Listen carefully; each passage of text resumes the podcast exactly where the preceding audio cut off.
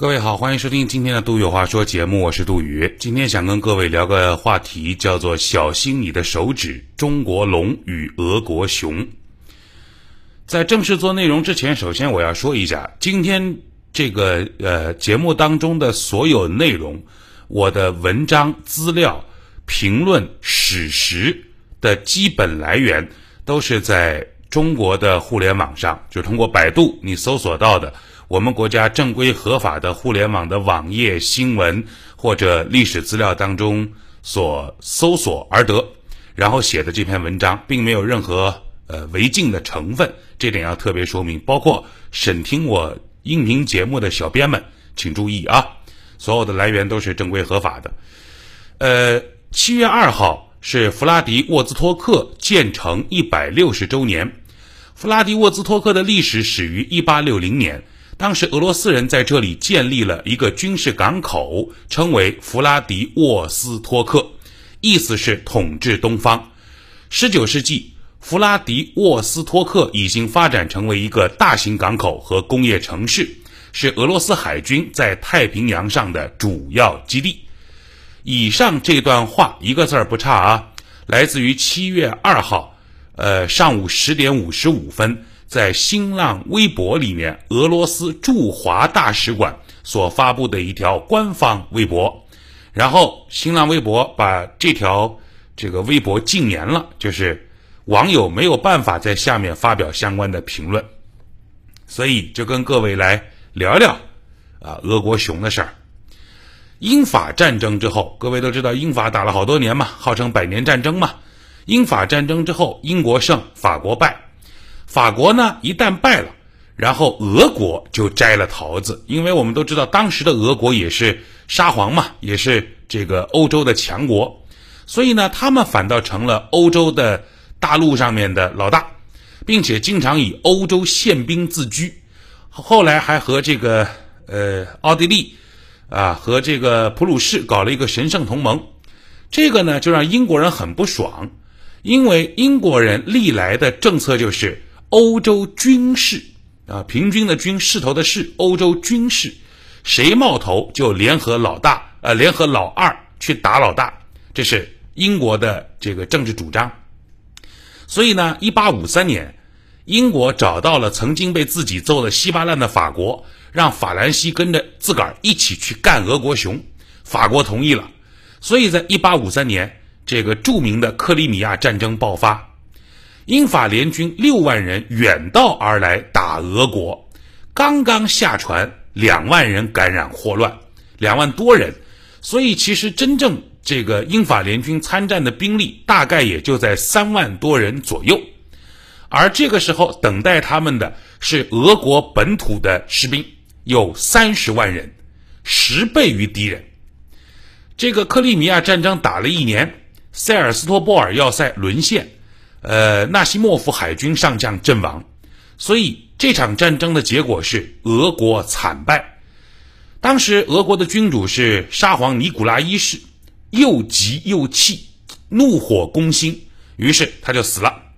啊，据说是脑溢血啊，这个这个具体的死因不明啊，但是能想到是又急又气嘛。然后呢，他的儿子尼古拉二世就继位了。继位之后呢，一看这个情况，知道，哎，英国我干不过，法国我也干不过，所以我在欧洲啊肯定是干不动。那么欧洲我干不动怎么办呢？我就打打东方的主意吧，那东边的主意吧。那会儿东边就是中国的大清嘛，积贫积弱。所以后来的事儿各位都知道了。这个俄国和大清在那儿也局部摩擦之后，签订了《爱辉条约》和《中俄北京条约》。这两份丧权丧权辱国的不平等条约，中国龙就被俄国熊一口啃掉了。外兴安岭加海参崴加库页岛这三个地方加起来，总共一百万平方公里的土地，一百万，你没听错。这个一百万平方公里是什么概念呢？面积相当于两个法国、四个英国、七个捷克斯洛伐克，啊，就是就是这么大的一个面积。后来呢，俄国又在新疆。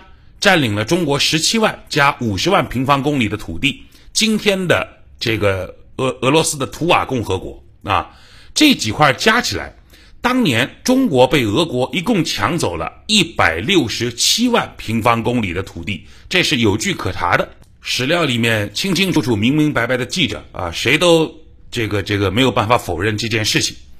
那么沙俄呢，在当时其实有个更加野心勃勃的计划，这个计划他们命名为“黄俄罗斯计划”，黄颜色的黄，黄皮肤嘛，咱们是黄种人。在这个计划里面，当时的沙俄他们希望。中国长城以北的土地全部都要属于俄国，一旦他们的计划得逞，那就意味着什么？就是北京过去，对吧？长城以北的土地就全部都归这个当时的沙皇俄国了，我们的塞北会永远成为一国的土地。结果呢？这个后来日俄不就打战争了吗？大清的时候日俄战争，对吧？日俄战争之后，俄国战败，所以呢？东北就被日本人抢去，成立了所谓的伪满洲国，这才遏制住了俄国的这个黄俄罗斯计划。所以后再后来，心有不甘的俄罗斯在当时中国的外蒙古扶持外蒙古的势力苏赫巴图尔和乔巴山。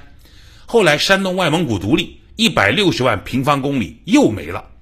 呃，所以你算一算，一百六十七万他们被他们抢走的，再加一百六十万外蒙古独立的。实际上等于是因为俄国的原因，当时中国出去了三百多万平方公里的土地啊。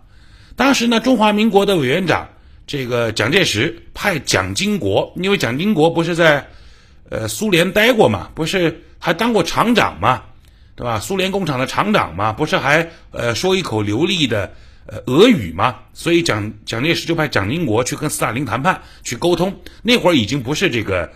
这个这个沙俄了啊，已经变成了苏联了。所以呢，斯大林当时和蒋经国也没怎么谈，就扔了一句话给蒋经国，意思就是你有本事就派兵把外蒙抢回去，没本事你就别废话啊。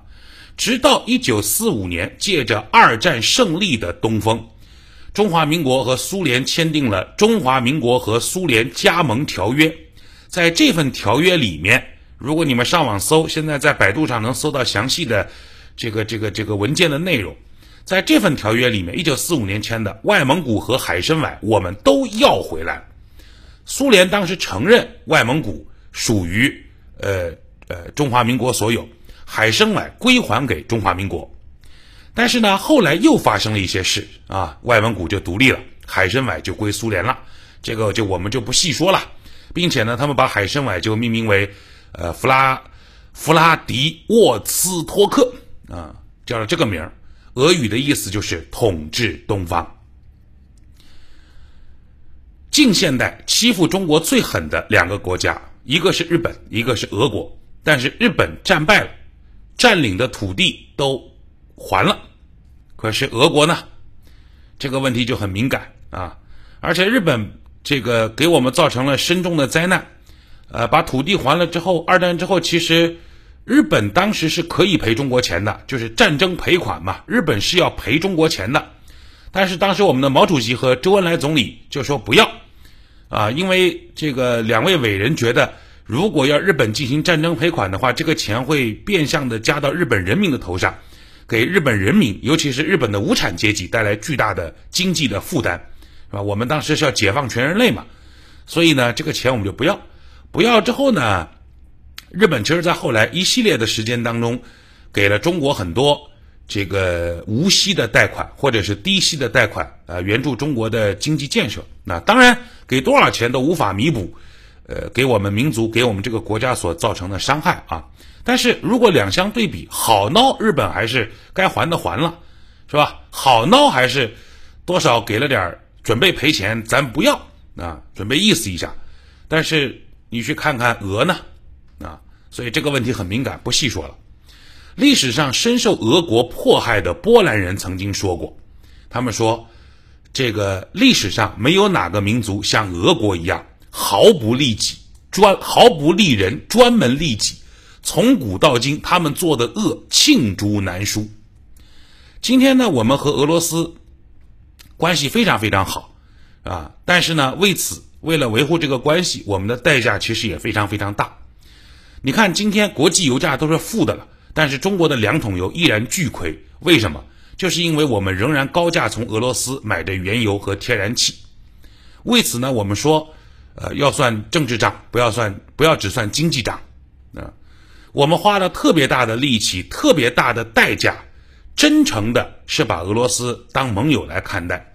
但是呢，在国家利益面前，呃，在今天我们对这位盟友还是应该要有一些相对清醒的认识。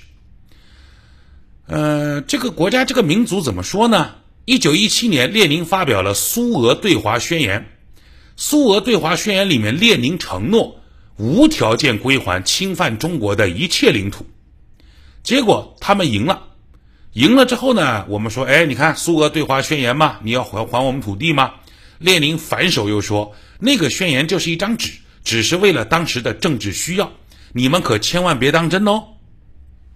一战的时候。这个十月革命成功了，当时为了退出一战嘛，因为当时俄国是参参战国嘛，列宁为了退出一战，和德国签订了布列斯特合约，结果签完之后，三月份签的，到八月份，俄罗斯呃就这不叫俄罗斯啊，叫苏联全部反悔，全部不认账，还包括二战的时候，苏联和德国签订了臭名昭著的互不侵犯条约。并且在德国闪电闪电战对波兰闪电战之后，苏德一起瓜分了波兰。二战胜利之后，苏联对这件事极力否认：“我不是，我没有，你别瞎说，我跟法西斯德国之间没有任何协议，我们什么都没签过，你千万不要往我身上扣屎盆子。”直到战后，德国解密了当时的文件，解密之后，苏联还否否认，一直到苏联解体，后来苏联的文件解密之后，整个天下才真相大白啊。中国政法大学的教授，俄国问题的专家金燕教授说：“呃，我们在九十年代，呃，俄罗斯问题的专家和学者呢，经常在一块儿开研讨会，来判断他们下一步的行动啊，判断下一步国际形势上俄罗斯会怎么应对，他们会怎么操作，他们大概什么方向，就是很多国内最顶尖的俄罗斯问题的专家学者在一块儿聊这个事儿。但是呢，他们会发现经常预报错误，就是。”没有一次猜准的，这是经验教授的原话。没有一次猜准的。然后呢，这个因为他们是智库嘛，这个国家有关外事工作的这个同志啊，就就有点生气，说你们这帮专家怎么这些问题上老是，对吧？老是放鸽子，老是猜错呢，老是判断错呢。结果呢，这个经验教授就是说，说没有办法，猜错是正常的，因为啊，说俄罗斯老是玩仙人跳。经常出尔反尔，出人意料，所以猜对了，那叫这个这个瞎猫碰到死耗，猜不对才是常态。俄罗斯和周边所有的国家都有领土纠纷，对你没有听错，是所有的国家。